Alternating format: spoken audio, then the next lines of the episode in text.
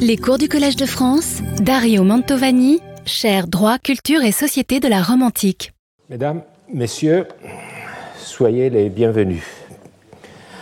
Le droit de nature nous accompagnait pendant une année de cours. Euh, parvenu à l'avant-dernière séance, il demeure légitime de se demander existe-t-il vraiment un droit de nature? Et si oui, en quoi consiste-t-il? La réponse la plus simple est qu'il n'y en a pas un seul, seulement, mais plusieurs, c'est-à-dire il existe plusieurs conceptions et théories du droit de nature élaborées depuis Aristote jusqu'à Michel Villet, en passant par euh, Saint Thomas, Grotius, Hobbes, Locke, Pufendorf, Leibniz, Portalis. La phrase qui donne le titre au cours aujourd'hui est justement de ce dernier, Portalis, qui extraite du discours préliminaire du premier projet de code civil présenté en 1801. Rien ne la recommande plus qu'une autre que j'aurais pu hisser en exergue, sauf qu'elle illustre bien à quel point le droit naturel suscite des envolées presque poétiques, justement à cause de son obscurité, là où on prétend qu'il apporterait de la lumière. S'il en existe plusieurs conceptions, le droit de nature est donc, un peu paradoxalement, avant tout une construction culturelle, un discours, euh, voire plusieurs discours. Sur ce point, j'ai rejoint l'opinion de Michel Villet.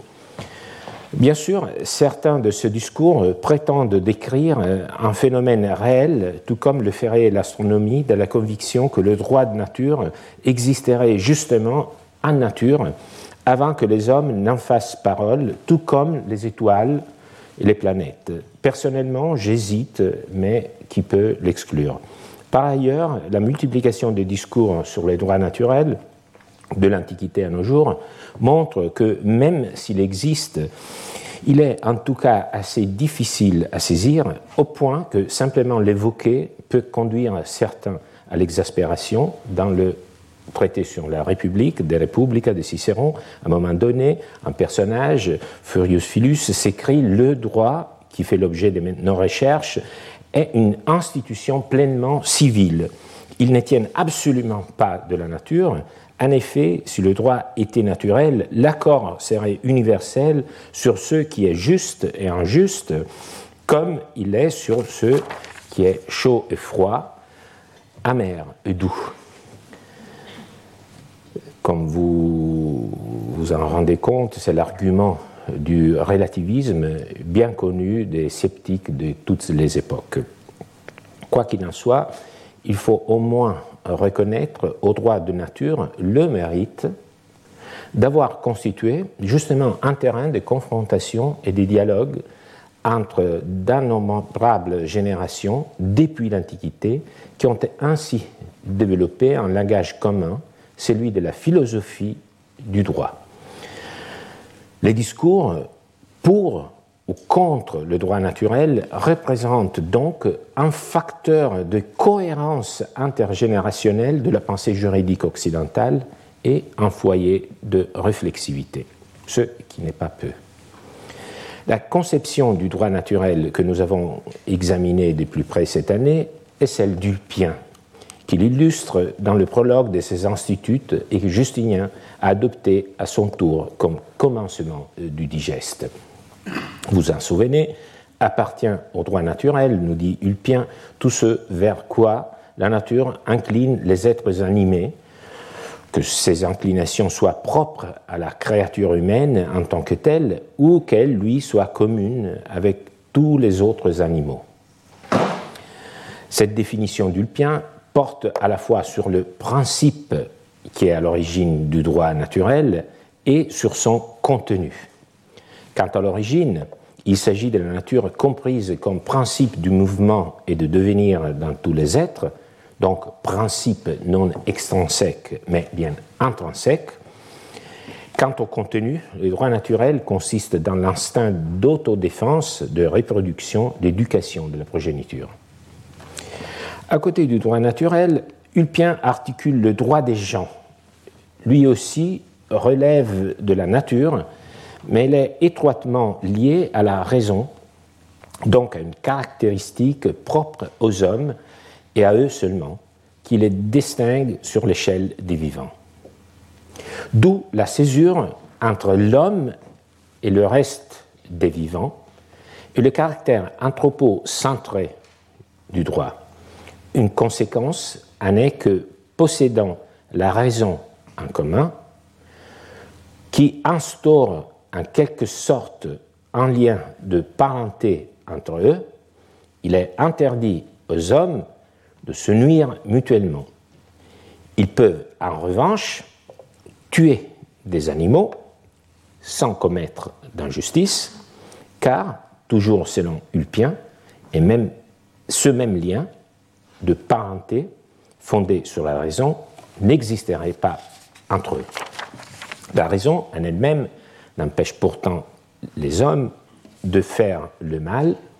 Il suffit de dire que c'est au niveau du droit des gens, donc de ce droit commun de la raison humaine, que naissent les guerres et par conséquent l'esclavage. Après le droit naturel et le droit des gens, dans la tripartition d'Ulpien vient enfin le droit civil, c'est-à-dire le droit propre à chacune cité, celui que chaque communauté institue pour elle-même, le droit positif, dirions-nous. Ulpien n'est certes pas le premier à avoir hasardé une définition du droit de nature. Il a élaboré la sienne en empruntant des éléments à la philosophie stoïcienne, d'ailleurs largement partagée aussi par d'autres courants philosophiques et qui constituaient un acquis commun qu'on apprenait dans les écoles de rhétorique. C'est assez important pour euh, ce que nous allons voir dans euh, notre cours d'aujourd'hui. Et les écoles de, rhétorique étaient justement fréquentées par les élites. Et aux élites appartenaient justement les juristes. Comme le font toujours les juristes, Ulpien emprunte des éléments à d'autres disciplines. Oui, il emprunte des éléments à d'autres disciplines, mais pour les transformer en discours juridique. C'est cette transformation d'éléments externes, culturels externes, en éléments d'un discours juridique qui fait la spécificité de la pensée juridique romaine, au moins. Si nous remontons à Ulpien pour réactiver sa pensée et lui restituer sa force, donc ma démarche est toujours celle-ci de lire les textes des juristes romains dans le contexte ancien, sans vouloir euh, euh, empiéter dans le droit moderne, mais dans l'espoir qu'en réactivant leur propre pensée, ça peut servir aussi pour nourrir la nôtre. Donc si nous remontons à Ulpien pour réactiver sa propre pensée, lui restituer sa force, quoi de mieux que de remonter encore plus en arrière vers la pensée dont Ulpien lui-même s'est nourri. Je vous propose aujourd'hui d'examiner une théorisation du droit de nature qu'Ulpien avait peut-être, parmi autres, à l'esprit quand il a élaboré la sienne, qui devrait donc nous aider à aller plus loin. Il s'agit d'un passage du De Inventione de Cicéron qui représente, avec la rhétorique Arrhenius, l'un des deux premiers traités de rhétorique qui nous sont parvenus en latin, tous deux datables des années 87-83 avant Jésus-Christ. Cicéron a alors environ 20 ans, pas plus que ça, donc ça c'est un portrait, euh, un vieil homme, lorsqu'il avait déjà euh, achevé sa carrière en tant qu'homme politique et aussi comme orateur. Alors, dans sa jeunesse, il avait suivi un cours de rhétorique la technique pour devenir un orateur. Nous ne connaissons pas le nom de son maître, mais le jeune Cicéron ne se contente pas d'écouter les leçons de son maître, il écrit un manuel dans lequel il réélabore ce qu'il a appris. Ce manuel, le De Inventione, devint non seulement très répandu dans l'Antiquité, mais représentait l'outil d'apprentissage de la rhétorique également au Moyen Âge. c'est important pour nous parce que cela signifie que ce manuel constitue une référence essentielle dans l'élaboration de la notion de droit de nature dans la culture européenne. Dans le discours des auteurs modernes sur le droit de nature, on retrouve souvent des idées et même des mots qui remontent en dernière instance au De Inventione, cités soit de façon consciente, soit sans le savoir. C'est ça l'intertextualité. Cicéron a intitulé son traité De Inventione car il porte sur la technique pour retrouver les arguments persuasifs. Pourquoi dit-on invenire, trouver Car tous les arguments sont rangés dans des classes générales qu'on appelle lieux, topoi, formant ainsi une sorte de répertoire facilitant leur repérage, leur invention. À un moment donné de son manuel, Cicéron demande aussi le droit afin de le réduire à une topographie pour le transformer en un dispositif qui peut produire des arguments. Donc il faut avoir à l'esprit que ce que nous allons lire, euh, c'est une technique qu'il utilise dans tout son manuel, même pour d'autres sujets. Euh, c'est ce démembrement qui lui permet de euh, d'ériger une sorte de, grille où l'orateur peut retrouver des arguments. Et ça fonctionne aussi pour le droit c'est comme si Cicéron s'adressait ici à un avocat qui doit aborder une affaire dont l'enjeu, le point discuté, est justement une question de droit. Donc ce n'est pas toujours le cas. Même pour un orateur qui est engagé dans un procès, ce n'est pas toujours que le problème euh, réside dans l'interprétation de qu'est-ce que le droit. Souvent, euh, ce n'est que le fait qui est en discussion.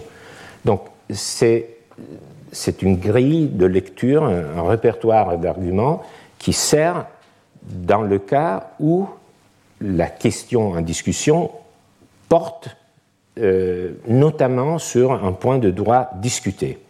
Donc il appelle cette situation pars negotialis. Euh, c'est une état de cause particulier qui euh, qu'on pourrait traduire comme espèce casuistique.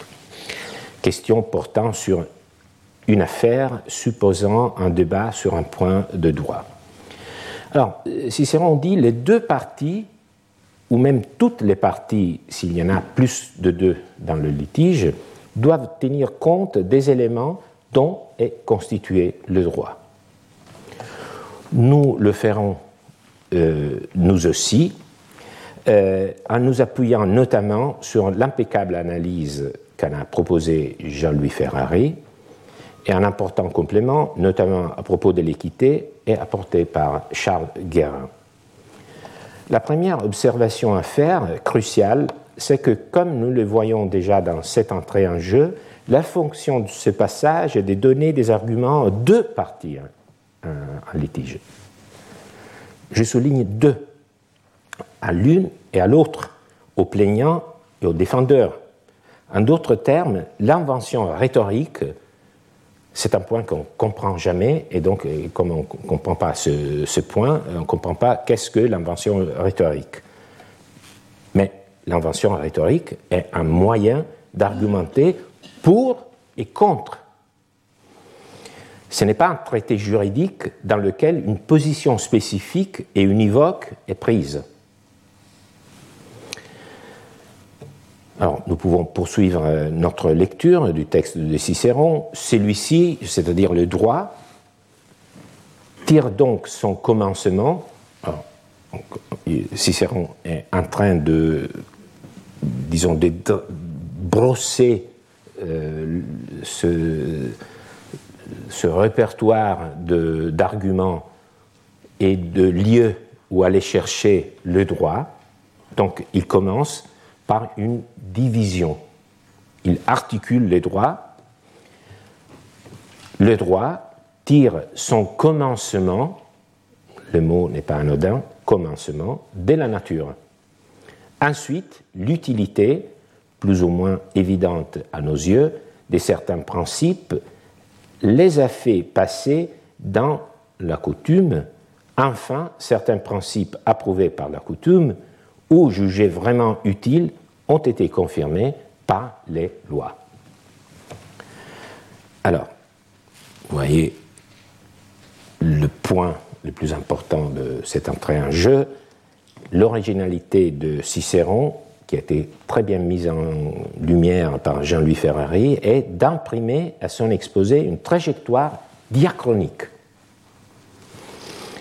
Alors, ce n'est pas seulement une division en trois éléments, trois composantes du droit, mais il y a un rapport, une dynamique entre les trois composantes. Elles ne sont pas juxtaposées, mais regroupées selon un schéma évolutif, chaque composante se transformant dans la suivante. La nature est considérée comme le commencement, donc vous voyez le mot, c'est l'origine, donc c'est quelque chose qui a la première place, même chronologiquement. La deuxième phase est celle du passage dans la coutume. La dernière étape est celle de la loi. La conséquence en est évidente. Ce chemin évolutif implique une cohérence entre les trois composantes du droit. Et il détermine notamment la prédominance de la nature, du droit qui prend son origine dans la nature, dont les principes, à travers différentes phases, arrivent jusqu'à la loi. Donc, il n'y a pas euh, une contraposition entre les, trois, éléments. On pourrait dire qu'il n'y a qu'une transformation, euh, une, je dirais une, mise en œuvre progressive. Après avoir présenté de façon synthétique euh, la tripartition des éléments du droit, Cicéron les examine plus en détail. C'est pourquoi ce texte est précieux, car il nous présente les contenus du droit. Donc, euh, je souligne, nous ne sommes pas euh, face à un texte qui nous présente seulement la théorie du droit de nature. C'est pour ça que c'est très important. Il nous présente aussi une ébauche des contenus. C'est un peu ça la, question. Nous avons souvent parlé du droit de nature, mais en quoi ça consiste? Et Cicéron euh, fait un effort pour euh, préciser quels sont les, contenus. Le droit de nature est celui qui nous est apporté non pas par une décision, mais par une sorte de force innée, notamment la religion, la piété, la gratitude, la vengeance, la révérence ou la véridicité. On appelle religion ce qui repose sur la crainte des dieux et les cérémonies du culte. C'est la religion civique. La piété, les sentiments qui nous avertit d'observer nos devoirs envers la patrie, nos parents et ceux qui nous sont liés par les saints. La gratitude consiste dans les égards qu'inspire le souvenir des bienfaits, des honneurs, de l'amitié, le désir de les payer de retour. La vengeance est ce qui nous incite à écarter de nous et de ceux qui doivent nous être chers la violence et l'outrage, soit en nous défendant, soit en rendant l'appareil. Et c'est aussi par elle que nous, nous, nous punissons les fautes. On entend par la révérence les marques de respect de vénération que nous donnons à ceux qui nous sont supérieurs dans l'âge ou la sagesse ou l'honneur ou quelque dignité. La véridicité est la qualité par laquelle nous efforçons d'éviter toute divergence entre nos déclarations et les faits passés, présents, futurs. Alors, ce, texte euh, prend son départ d'une sorte de définition. Ce n'est pas exactement une définition, mais euh, elle est proche euh, d'en être une.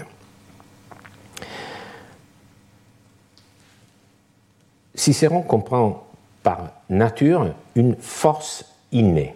cela ne nous étonne pas parce que nous avons bien appris que pour les anciens, la nature n'est pas quelque chose d'externe, d'extérieur, mais c'est quelque chose qui est le principe inné des mouvements qui pousse chaque être à devenir ce qu'il doit être. Mais ce que euh, Cicéron nous présente ici, lorsqu'il dit que cela ne vient pas d'une opinion, euh, je, traduis décision, et donc il y a une lettre euh, de trop. et bon, il faut la replacer sa juste place. Euh,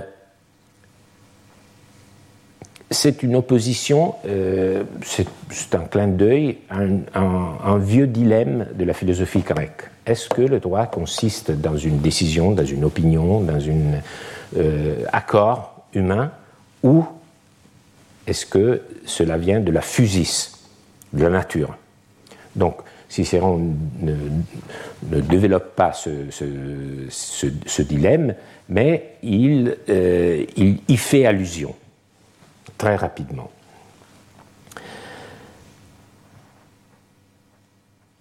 Mais en donnant cette euh, euh, représentation des trois composantes du droit, Cicéron, en un certain sens, écarte surmonte le dilemme, précisément parce qu'il établit, comme nous l'avons vu, un lien des développements entre le droit de nature, qui constitue les points de départ, et sa transformation en coutume, et ensuite, en dernière instance, en loi, c'est-à-dire un droit positif.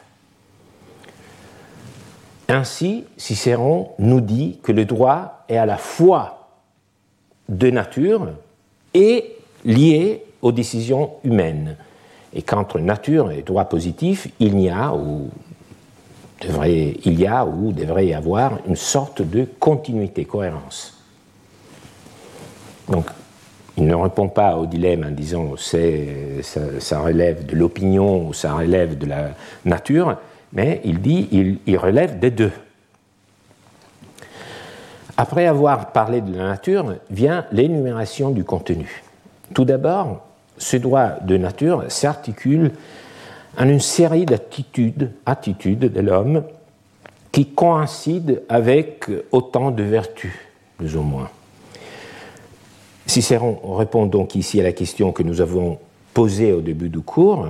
Il pense que la loi de nature existe d'abord, et surtout, il nous explique en quoi elle consiste.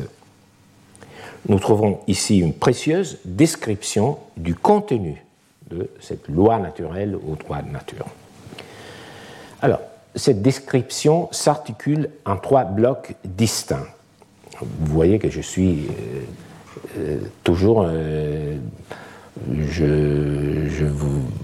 pas de surprise avec moi. ma méthode est toujours la même. Donc, faire l'exégèse un peu disons, méthodique, euh, ennuyeuse euh, des textes. Et je ne veux pas vous décevoir aujourd'hui. Franchement, ça serait trop insupportable pour moi, moi. Alors, vous voyez, on commence trois blocs. D'abord, il y a la religion qui naît donc d'une impulsion primordiale. Donc, la religion appartient au droit de nature, c'est-à-dire elle dépend d'une force innée qui nous fait craindre les dieux et donc qui nous pousse à des actes de culte. Ensuite vient un cercle primordial de vertus humaines, c'est-à-dire l'union de l'homme et de la femme dans le désir de procréer et l'attachement entre parents et enfants, sur lesquels nous allons revenir plusieurs fois. Ce sont des instincts qui constituent une espèce de prolongement de la tendance naturelle de l'individu à se préserver, à veiller à ses intérêts. Et c'est exactement le même contenu qu'Ulpien attribue, attribue au droit naturel, sauf qu'Ulpien considère ce droit en tant que commun aux hommes et aux autres animaux. Cicéron ne songe ici qu'aux humains, compte tenu du contexte judiciaire de son manuel. Deuxième bloc, ensuite vient la référence à la gratitude et à la vengeance. Il s'agit de ce qu'on pourrait appeler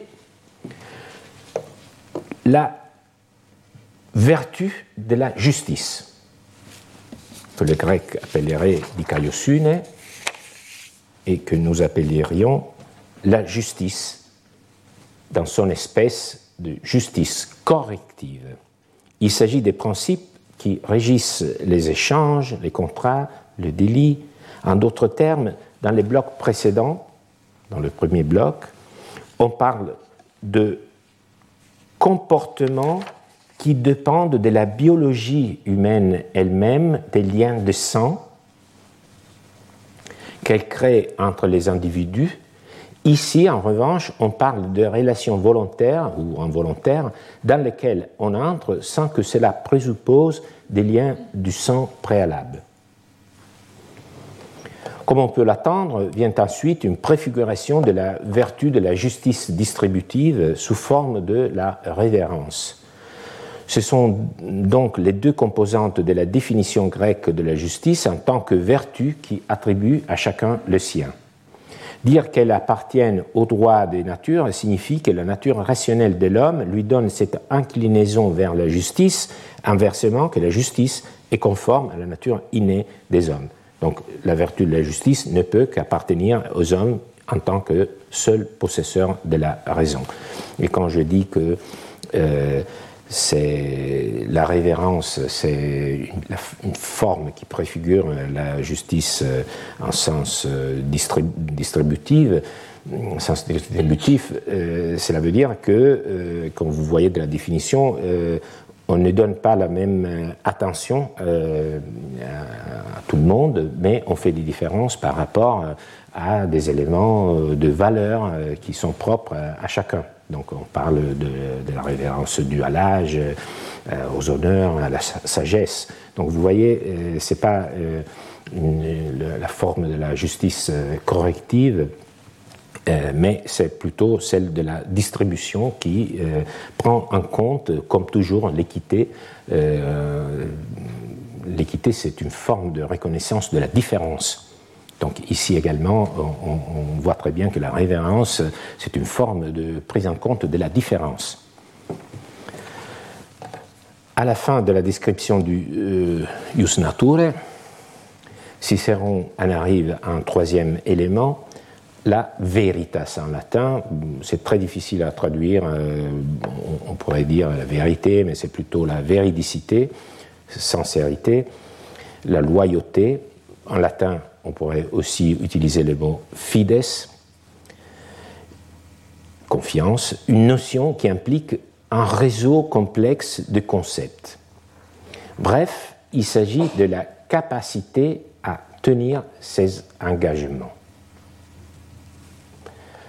Il y a alors dans ce texte trois blocs principaux qui constituent, selon Cicéron, le droit de nature. Vous comprenez la technique. Donc il y a, a d'abord une définition de qu'est-ce que le droit de nature, et ensuite il y a une sorte de développement euh, de son contenu, sans trop aller trop loin dans les définitions du contenu, mais on euh, nous, donne une sorte de, carte, euh, de, plan, de plan pour pouvoir nous orienter dans la recherche des arguments. Et ce plan, on peut le résumer avec ces trois ou quatre euh, éléments euh, qui s'articulent entre eux. Le premier né de la biologie même de l'homme, de l'aptitude à procréer. Le second concerne les relations bilatérales et prend la forme de la justice rétributive et distributive. Troisième bloc, basé sur la véridicité. Alors, avançons dans les commentaires du texte, mais euh, à la moitié de, cette séance, donc euh, il faut aussi que le plaisir euh, se substitue à l'effort, et donc on, on, le fait par cette visite euh, virtuelle de la Centrale Montemartini. C'est euh, un exemple extraordinaire de reconversion d'un ancien bâtiment industriel. C'était la première euh, centrale électrique publique de Rome qui a été reconvertie en un musée d'archéologie. Et donc vous voyez ce, cette mise, mise en abîme euh, avec les éléments, euh, euh, disons, de cette archéologie industrielle et archéologie, disons, de l'histoire de l'art. Vous en voyez ici quelques éléments, mais c'est toujours plus que l'agencement, c'est la beauté de l'Antiquité qui vient frapper à notre cœur. Alors, en dépit de la richesse considérable de son contenu, Cicéron remarque que le droit de nature n'est fait que poser les bases sans constituer en, en aucune façon une source de droit proprement dite. Ce statut particulier du droit de nature explique qu'il ne puisse guère apparaître dans l'argumentation du discours judiciaire et en particulier dans l'espèce casuistique, la constitutio negotialis, si ce n'est à titre de comparaison ou pour une amplification. Alors, d'abord, je lis les textes, ensuite, euh, nous, allons les commenter ensemble. Les, les droits de nature euh, sont cependant relativement peu utilisés directement pour ce genre de controverses parce qu'ils ne sont pas impliqués dans le droit civil et sont quelque peu éloignés de la compréhension du public. On peut toutefois les employer en plusieurs circonstances pour faire une sorte de comparaison ou pour ajouter de la grandeur au sujet. Alors, il s'agit d'un point saillant un peu, disons, bouleversant euh, parce que je vous ai dit, euh, euh, c'est une grille, ce sont les, les topoi pour permettre aux orateurs de, retrouver les arguments qu'ils vont utiliser dans, le, dans leur plaidoyer. ici, Cicéron nous avertit que ce n'est pas vraiment le cas pour le droit de nature et notamment là où il y a une discussion qui porte justement sur un point de droit il semble y avoir une contradiction. Ce n'est pas exactement une contradiction. C'est toujours la rhétorique euh, euh, implique aussi de bien évaluer ses forces et la force de, ses arguments. Et Cicéron euh, nous avertit que la, force de conviction du droit de nature n'est pas vraiment très, très grande, très haute, très puissante. Donc c'est une remarque, si vous voulez, euh, cette remarque à elle seule euh, est d'une importance cruciale pour bien replacer l'idée de droit nature dans une argumentation juridique. Cicéron nous dit, nous avertit, c'est pas forcément de quelque chose euh, qui va arriver à convaincre les juges. Et notamment, il dit que ce n'est pas un argument que les juristes eux-mêmes utilisent très fréquemment. Parce que justement, les juristes euh, sont censés euh, travailler dans le cadre intellectuel du droit, du droit positif. Euh, on, peut, la, la, fonction argumentative est résiduelle.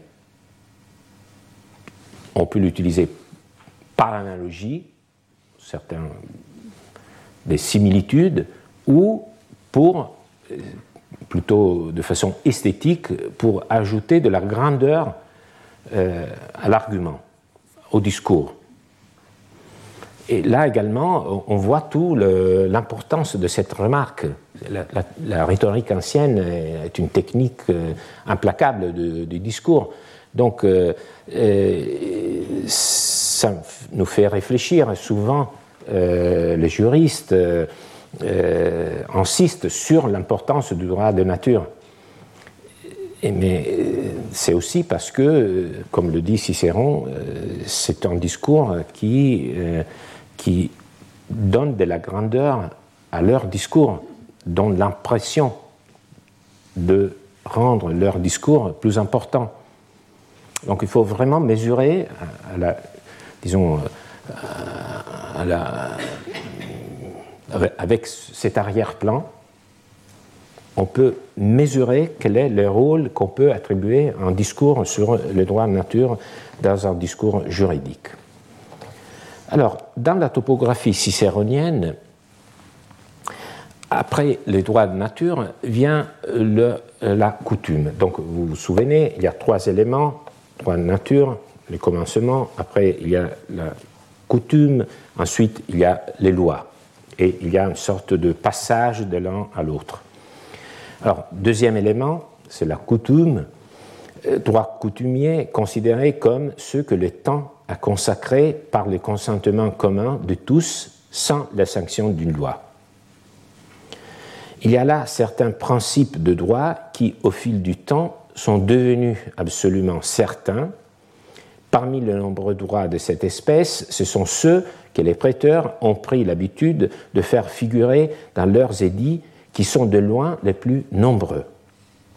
Le texte sur ce, cet aspect, le texte du De Inventione Cicéron se poursuit, mais c'est n'est pas important pour nous de, de le lire euh, dans son intégralité.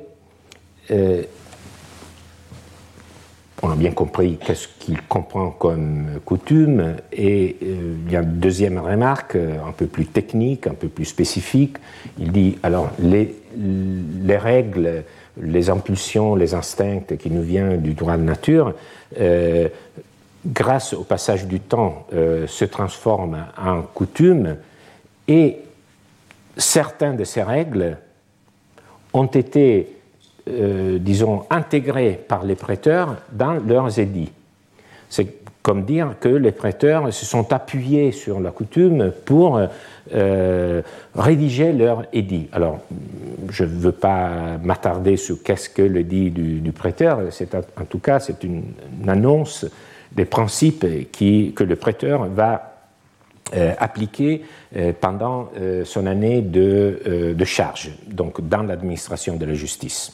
Notamment, il y avait dans le dit du, prêteur, il y avait la liste des actions qu'on pouvait, exercer euh, euh, devant la juridiction du, prêteur romain.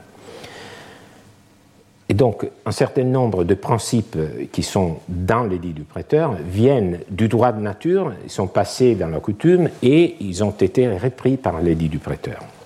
Alors, nous pouvons, nous avons pour l'instant euh, examiné deux éléments de, euh, disons, de la structure du passage de, Cicéron, le droit de nature et la coutume. Maintenant, nous pouvons faire un petit bilan par un détour. On va voir comment est-ce que Ulpien, un juriste, euh, utilise ce même type de raisonnement.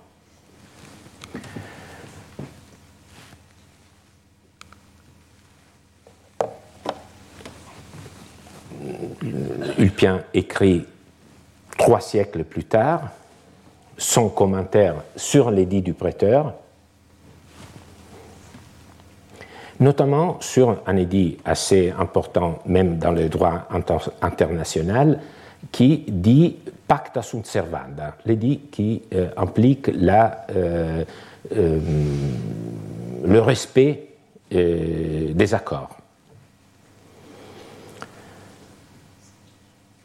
Alors, dans le dit du prêteur, vous trouvez une clause dans laquelle le prêteur dit qu'il va euh, accorder protection aux pactes, aux accords passés entre deux particuliers lorsqu'ils sont passés sans dol ou d'autres euh, vices euh, de la volonté. Alors, en commentant dans son ouvrage cette clause de l'édit, Ulpien cherche à en retrouver la raison d'être. Donc, il, s'interroge, mais pourquoi le prêteur a voulu introduire dans son édit cette clause qui annonce qu'il va donner protection euh, aux, accords? Et il dit, Ulpien, cet édit, cette clause de l'édit, consacre un principe d'équité naturelle. Qu'est-ce qui correspond plus à la loyauté humaine que de respecter ce qui a été convenu? Allons d'un texte à l'autre. Cicéron nous dit que parmi les principes du droit naturel, il y a celui de la véridicité. Vous vous souvenez, il disait qu'il y a ce principe de la véridicité dans le cadre du droit de nature, donc dans la, la première composante, il y a la véridicité. Ensuite, il nous a dit, nous venons de le voir, que certains de ces principes sont passés dans la coutume, et notamment certains de ces principes passés dans la coutume ont été euh, repris par le prêteur dans son édit. Alors, si vous voulez bien, Ulpien fait, accomplit le parcours à rebours par rapport à Cicéron. Il parle de l'édit, Ulpien, il parle de, l'édit du, du prêteur, il y repère le principe sous-jacent du droit naturel, c'est-à-dire la véridicité, qu'il appelle fides. Donc, il n'utilise pas le même mot, mais c'est la, même idée. L'honnêteté, la loyauté, le respect des pactes. Ulpien n'utilise le terme de droit naturel non plus pour asseoir ce principe, mais celui d'équité naturelle, locution qui nous ramène à la même sémantique. Alors, donc, vous voyez à quel point rhétorique et jurisprudence sont entremêlés.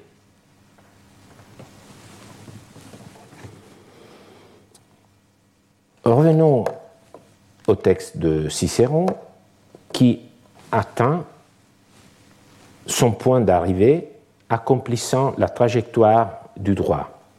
De la nature, à travers la coutume, on parvient aux lois, dont Cicéron avait déjà dit, vous vous en souvenez, certains principes approuvés, certains principes du droit naturel approuvés par la coutume, ont été ensuite confirmés par les lois.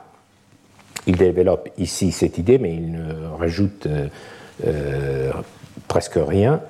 Il dit quant au droit issu de la loi, c'est la troisième composante du, droit, des, des, euh, démembrement des éléments du droit, quant au droit issu de la loi, il faudra le dégager des lois elles-mêmes. Il s'agit évidemment presque d'une tautologie, mais je pense que vous comprenez pourquoi c'est une tautologie très, euh, très éloquente. Pourquoi il se limite à dire il faut le, droit législatif, il faut le chercher dans les, dans les lois. Il faut les chercher dans les lois. Parce qu'il est en train de donner des points de repère aux orateurs. Il est en train d'indiquer où aller chercher les arguments. Donc, lorsqu'il arrive aux lois, il dit il faut aller chercher les arguments dans les textes eux-mêmes des lois. Donc ce n'est pas, euh, pas une, véritable tautologie, c'est vraiment une indication. Où est-ce qu'on va chercher euh, les principes du droit législatif Dans les textes des lois? Vous voyez, c'est très pratique, mais c'est aussi, ça nous donne l'idée de quelle est la perspective dans laquelle Cicéron a rédigé son, traité. Alors, une fois euh, cette euh, tripartition du, droit achevé, Cicéron adresse à ses lecteurs, donc à des élèves de rhétorique, une remarque opérative, un mode d'emploi. Il faut donc examiner tout ce que ces différents parties du droit pourront vous fournir, ou dans le fait même, ou dans une affaire semblable, ou dans une affaire plus ou moins importante, et fouiller, pour ainsi dire, chacune d'elles pour en tirer ce qui peut servir notre cause. Alors, je pense qu'il n'y a pas besoin de, commentaires parce que cela résume vraiment ce que euh, je viens d'essayer d'expliquer. La fonction euh, de cette façon de proposer une topographie du droit comme outil de repérage des arguments pour euh, mieux appuyer sa propre vision de qu'est-ce que le droit qu'il faut appliquer dans, l'affaire qu'on discute euh, euh, devant le, juge. Mais cette remarque de, Cicéron et, tout ce, texte nous dit quelque chose aussi sur la pratique du droit.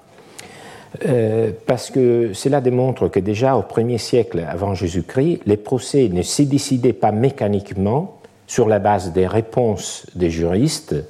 Parfois, on a l'impression que les juristes disaient leur opinion et les juges les suivaient, mais on décidait justement,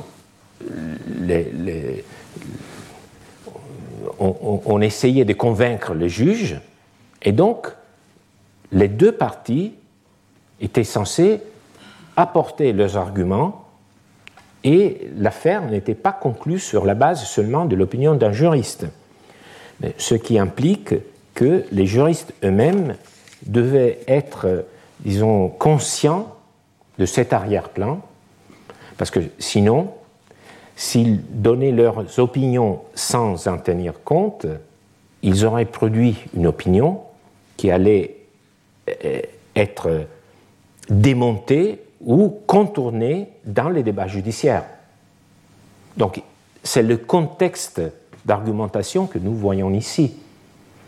Nous sommes rentrés dans la mentalité d'un juge par les biais du manuel de, rhétorique de Cicéron.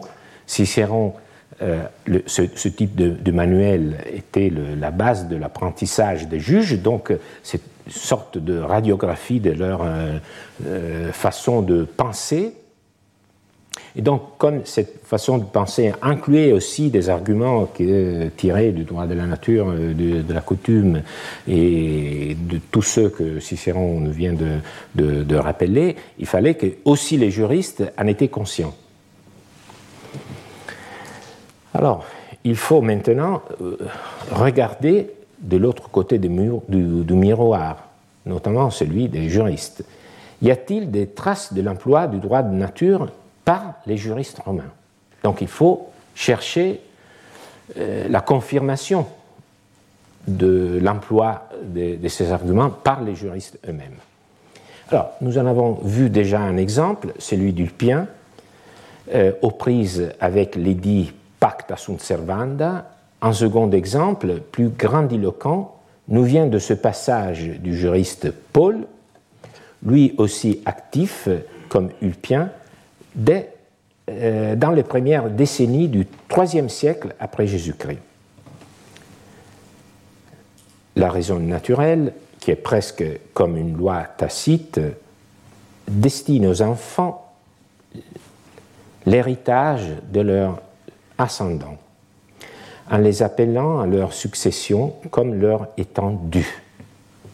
Et c'est pour cela que, dans le droit civil aussi, on leur a attribué les noms d'héritiers siens, heredes sui, et qu'ils ne peuvent être écartés de la succession même par les jugements de leur ascendant.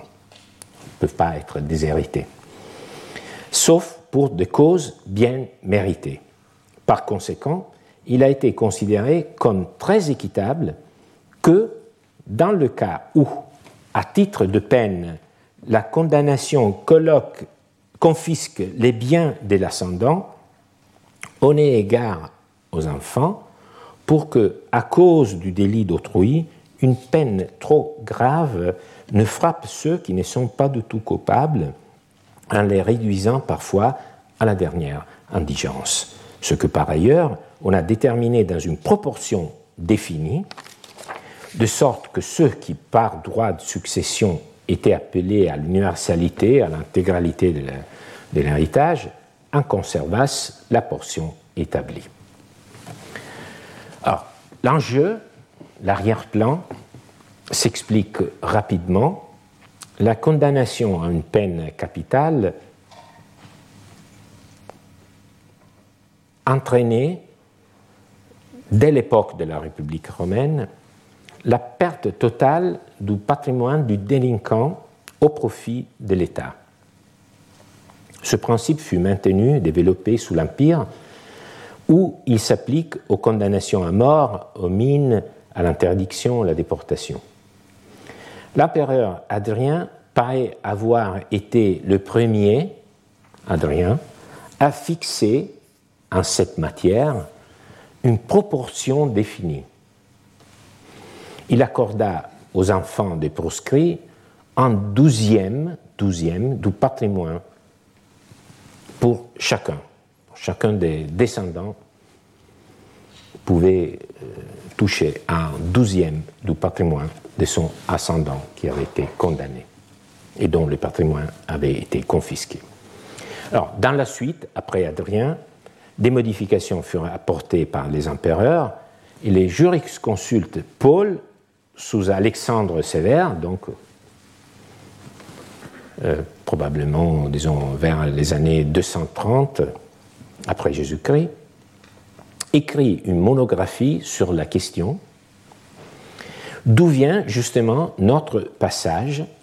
Malheureusement, il se borne à poser le principe lui-même, les dispositions spécifiques, en revanche, sur les portions qui étaient accordées dans les différents cas d'espèces, euh, ne nous en sont pas parvenus. Mais pour nous, l'essentiel est déjà là, justement parce qu'il fait référence aux droits issus de la nature. Au début, Paul ose presque une définition. Le fondement de ce genre de dispositions à la faveur des enfants des condamnés se trouve dans la ratio naturalis, la raison naturelle, qui est ensuite comparée par Paul à une lex tacita, à une loi tacite, une loi silencieuse. Alors, l'année prochaine, je ferai un cours sur les métaphores. Et vous voyez ici, euh, c'est un, une sorte de prosopopée. C'est la loi qui a une voix, mais qui se tait. Alors, euh, pourquoi je dis qu'il est en train presque de donner une, définition? Parce qu'il fait cette comparaison avec la loi. Donc, il parle d'abord de la raison naturelle, ensuite il dit il s'agit presque d'une loi, une loi silencieuse. Alors, presque, c'est le mot le, signe qu'il s'agit d'une comparaison, d'une métaphore. Presque. Mais pourquoi c'est une métaphore euh, utile pour lui? Quel est le, mot saillant? C'est le mot de loi. Alors vous voyez ici, il y a une transformation de la raison naturelle en une loi.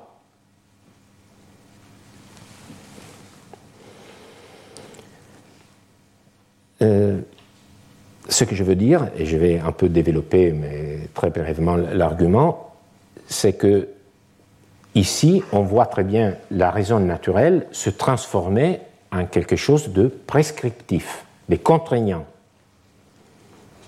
Parce que la comparaison est faite ici avec une loi. Alors, avant d'y revenir, il est intéressant de, de noter l'antiphrase par rapport à la formulation de Portalis qui utilisait la même image mais renversée en disant que l'on revient à la loi naturelle lorsque les lois positives sont silencieuses. Il avait évidemment à l'esprit le texte de Paul. Vous voyez, il a utilisé les mêmes mots pour dire le contraire. C'est lorsque les lois positives sont silencieuses qu'on entend la voix de cette loi mouette qui est la loi euh, de nature. Alors, euh, j'insiste, comme je viens de le dire, sur ces passages, car on voit à l'œuvre une transformation que David Hume aurait qualifiée de fallacieuse. Ni plus ni moins. Paul dit que la raison naturelle prend une décision juridique. C'est la raison naturelle qui accorde aux enfants euh, l'héritage des ascendants. Donc c'est la raison naturelle qui impose quelque chose.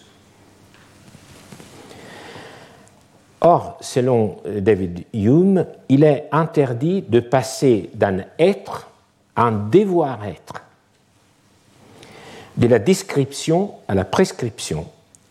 C'est ce qu'il développe dans son traité de la nature humaine daté de 1740, autrement dit, aucun raisonnement à l'indicatif ne peut engendrer une conclusion à l'impératif. Magnifique. Paul, en revanche, dit que la raison naturelle est considérée presque comme une loi, et c'est justement par cette métaphore qu'il arrive à attribuer à la nature de l'être une portée normative, prescriptive. Nous serions ici donc dans un cas de l'inférence interdite par Hume. Mais euh, on peut se demander, mais s'agit-il vraiment d'une inférence fallacieuse? Je pense qu'il y a ici effectivement quelque chose de très, euh, très délicat, très, très difficile à saisir euh, lorsque nous nous tournons vers les sources anciennes. Ne faut-il pas plutôt comprendre la raison naturelle dont les anciens, et ici notamment Paul, parlent, comme une force innée qui peut orienter des comportements donc quelque chose d'intrinsèquement normatif. Donc ce n'est pas la nature en tant que euh, qu'être, mais c'est une force euh, qui euh, a déjà une puissance normative. Donc pour, y voir plus clair, il faudrait mieux savoir ce qu'est au vrai cette ratio naturalis, cette raison naturelle, mais je vous avoue qu'une enquête de ce genre n'a pas encore été réalisée de manière satisfaisante. Donc elle attend son auteur ou, euh, quelqu'un qui puisse euh, aller un peu plus loin. Alors, contentons-nous euh, en revenant au passage euh, de Paul, de réfléchir sur les contenus de cette loi naturelle silencieuse. Peut-on retrouver à quoi cela correspond dans la liste des contenus droits de nature dressés par Cicéron dans le De Inventione Donc, euh, il faut faut nous replacer dans notre univers textuel. Donc, nous sommes en train de lire Paul. Paul nous dit qu'il y a une loi de nature qui impose que l'héritage des ascendants euh, passe, arrive aux descendants. Est-ce que nous pouvons faire un, rapprochement avec ce que Cicéron euh, nous dit de, du droit qui vient de la nature? Vous vous souvenez, il y avait une liste, j'avais articulé en trois blocs, dont le deuxième était articulé en deux, euh, euh, disons, facettes de la justice. Le premier, c'était le, disons, le, bloc plus biologique des, des, impulsions humaines qui nous poussent euh, vers la reproduction et les soins de nos enfants. Deuxième, la justice distributive et corrective. Le troisième, c'était la véridicité. Alors, est-ce que, si vous repensez aux sous-articulations de cette liste, vous vous souvenez la religion, vous vous souvenez la révérence, vous vous souvenez la vengeance. Alors, où est-ce que euh, euh, Paul euh, a puisé ce, cette idée de loi de nature? Je pense que tout le monde a bien compris. Il, s'agit des liens de sang et notamment du sentiment de piété qui lie les enfants à leurs parents et mutuellement les parents aux enfants. C'est l'instinct de, pas seulement de procréation, mais aussi de soins que nous avons envers euh, notre progéniture. Donc c'est une loi de nature qui, entre autres, veut que l'héritage des, ascendants arrive aux enfants. Alors, remarquons deux aspects. Je pense que c'est la façon de raisonner des, juristes qui est l'important dans, ce que nous faisons ensemble ici. Alors, d'abord, dans le passage de Paul, la référence à la loi naturelle n'est qu'une première justification. Donc, le, texte euh, ne, ne, tourne pas seulement autour de cette justification, c'est la première. Elle est tout de suite renforcée par un argument juridique c'est-à-dire la référence à la loi des douze tables et au fait que les descendants, c'est un peu compliqué l'argument, mais il dit, on voit très bien que dans la loi des douze tables, euh, les descendants, euh, ils sont nommés heredes sui, les héritiers siens. Et c'est justement cet adjectif sien euh, qui est compris comme une préconisation du fait que les enfants sont les héritiers prédestinés sont ses héritiers. Ils le portent même dans leur qualification. Ce n'est pas vraiment le cas, mais c'est un argument euh, qui est basé, fondé sur la lettre de la loi. Donc vous voyez, il y a l'argument fondé sur le droit de nature, mais après on arrive à l'argument fondé sur la loi positive. Il s'ajoute un deuxième argument en, euh, tout à fait juridique, c'est-à-dire que les parents, en droit romain, ne pouvaient pas déshériter leurs descendants par testament, sauf s'il y avait des justifications très graves dont l'appréciation était remise au juge. Donc il y avait aussi cet autre principe, règle juridique, c'est qu'on ne pouvait pas, euh, de façon très à la légère, déshériter ses, ses descendants. Donc, non seulement le droit de nature, mais le droit positif lui-même. Mais ne s'agit-il pas toujours du même raisonnement de, Cicéron? Donc il y a principes de droit de nature qui ensuite sont repris et renforcés par le droit euh, positif.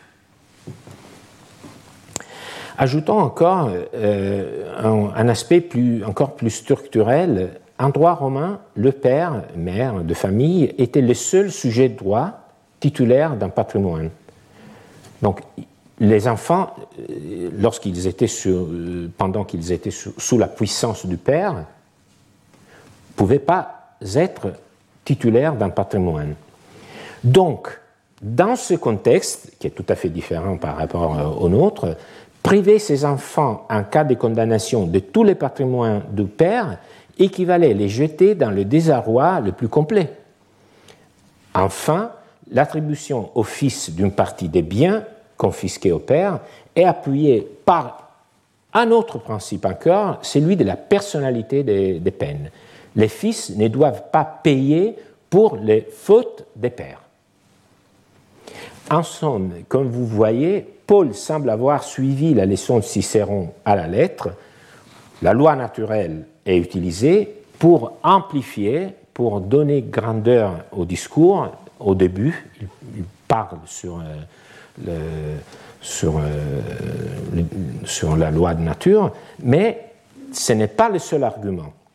Il y a au moins trois autres arguments, celui de la lettre de la loi de Doustable, euh, celui de, de, la structure de la famille romaine et les principes de personnalité de peine. Une dernière remarque s'impose, ce texte ne contient pas de décision Très important. Il n'y a pas une décision ici. Ce n'est pas Paul qui décide qu'une partie des biens confisqués ou condamnés doit revenir à ses enfants. Il existe pour cela des normes impériales et Paul se borne à en examiner les fondements, la raison d'être. Il raisonne ex post facto pour légitimer une norme déjà en place. Je suis presque convaincu que ce passage constitue le début, constituait le début du livre de Paul, presque une préface où le droit de nature est convoqué pour donner plus d'éclat avant de passer à l'exposé détaillé des normes, malheureusement, comme je vous l'ai dit, pour nous perdus. Quoi qu'il en soit, le droit naturel n'est invoqué par Paul que pour décrire, décrire des normes existantes, pour en percevoir la raison d'être et non pour prendre une nouvelle décision. Paul fait de même qu'Ulpien. Vous vous souvenez du passage où Ulpien dit que la clause pacta sunt servanda de l'édit du prêteur est tout à fait conforme à l'équité naturelle, qui équivaut dans ce cas, dans la liste du manuel de Cicéron, à la véridicité, qui nous impose de tenir nos engagements. Il s'agit dans les deux cas, celui de Paul, celui d'Ulpien, d'une fonction assez faible qui est accordée au droit naturel, purement descriptive, non pas pour décider. C'est seulement pour décrire, pour légitimer les droits déjà en vigueur. Alors, avant de quitter ce passage et aller vers la fin de notre séance euh, présente, permettez-moi de faire un bond en avant, métaphoriquement, dire que les parents ont un lien particulier avec leurs enfants, un lien inspiré par la nature, peut nous sembler, je pense, tout à fait acceptable. J'étais en train de dire naturel, mais donc c'est un peu ça. Nous avons un, lien particulier avec euh, nos enfants. Moi, certainement. Dire que ce lien implique que la richesse des parents aille à leurs enfants, tout cela nous semble un peu moins sûr, mais encore acceptable.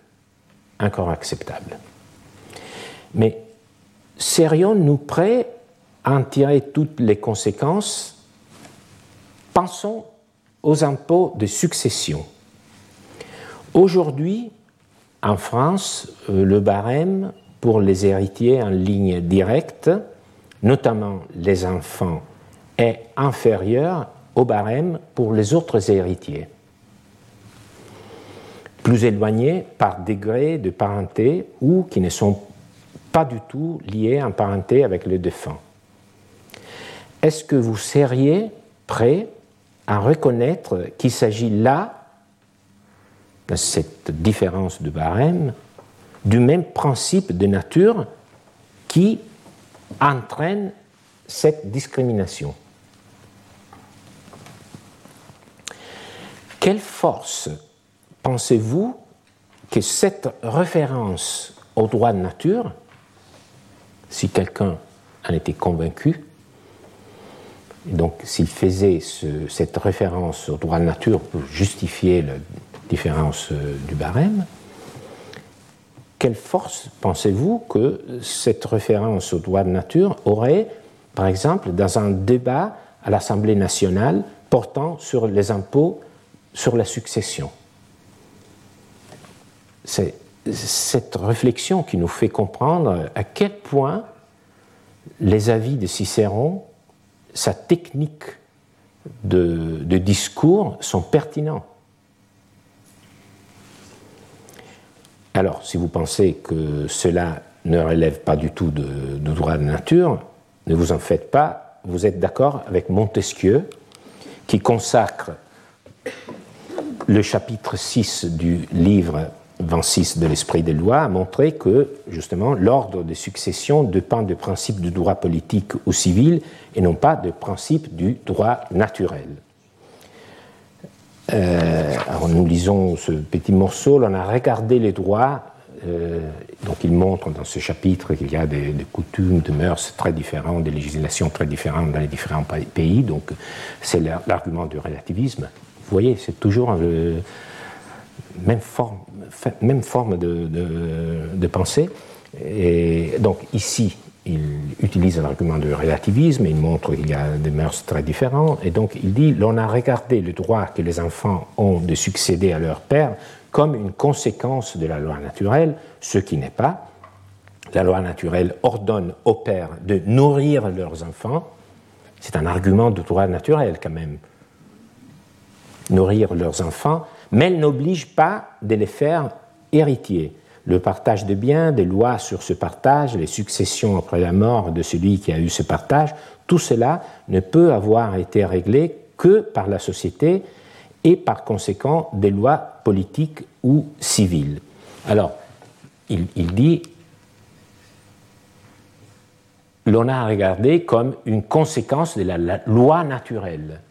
Alors, il est évident que Montesquieu, lorsqu'il a écrit ce passage, avait à l'esprit le passage de Paul, ne serait-ce que pour le contredire. Donc, c'était bien évidemment un lecteur du passage de Paul.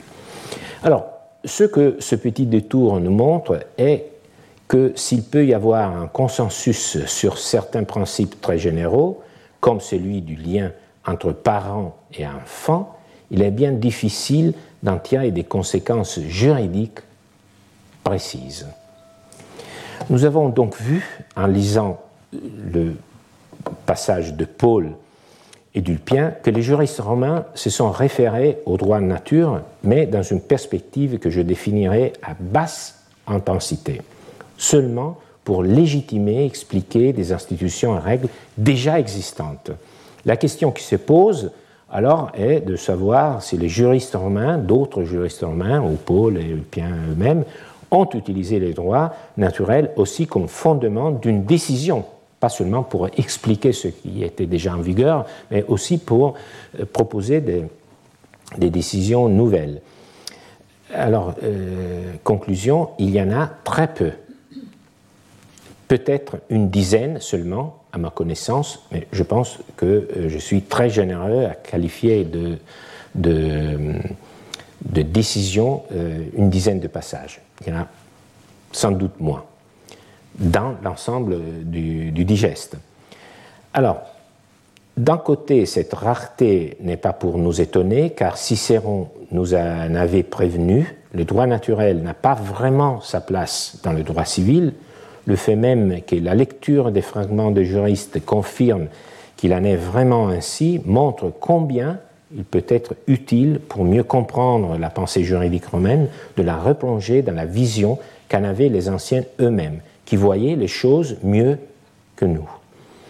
D'un autre côté, cette rareté reste néanmoins étonnante si l'on considère par contre l'ampleur qui ont pris dans les siècles et jusqu'à nous les discours sur le droit naturel on, peut s'étonner. Alors, si Cicéron disait que ce n'était pas vraiment au cœur euh, des intérêts des juristes et du discours juridique, on peut être étonné du fait que pour, pour les générations suivantes, jusqu'à nous, ça est devenu un argument majeur. Alors, disons que ces références à la loi de la nature ont connu un double mouvement. Les juristes romains ont introduit dans leur raisonnement des éclats philosophiques qui leur venaient essentiellement de leur éducation rhétorique, il s'agissait comme d'incrustations parfaitement intégrées à leur mode de pensée, je dirais comme les incrustations impeccables d'un meuble précieux. Pour ceux qui ont lu les juristes romains depuis le Moyen Âge, ces éclats ont été extraits pour recomposer une philosophie du droit en leur donnant une ampleur qu'ils n'avaient pas à l'origine. C'est un remploi. Mais c'est un remploi euh, qui visait et qui vise à ériger une vraie philosophie du droit à partir des mêmes petits, euh, disons, euh, éléments qu'on peut trouver dans les juristes romains c'est aussi dans cette évolution et cette distance que l'on mesure à quel point le passage du temps ne laisse jamais les textes anciens immobiles. Pas seulement les textes. Et elle nous avertit aussi, lorsque nous les abordons aujourd'hui, que nous risquons, nous aussi, de les lire avec un regard qui les transforme pour le dire autrement, le droit de nature est une idée qui a besoin des humains pour prendre corps. Je vous remercie. Retrouvez tous les contenus du Collège de France sur www.colège-2-france.fr.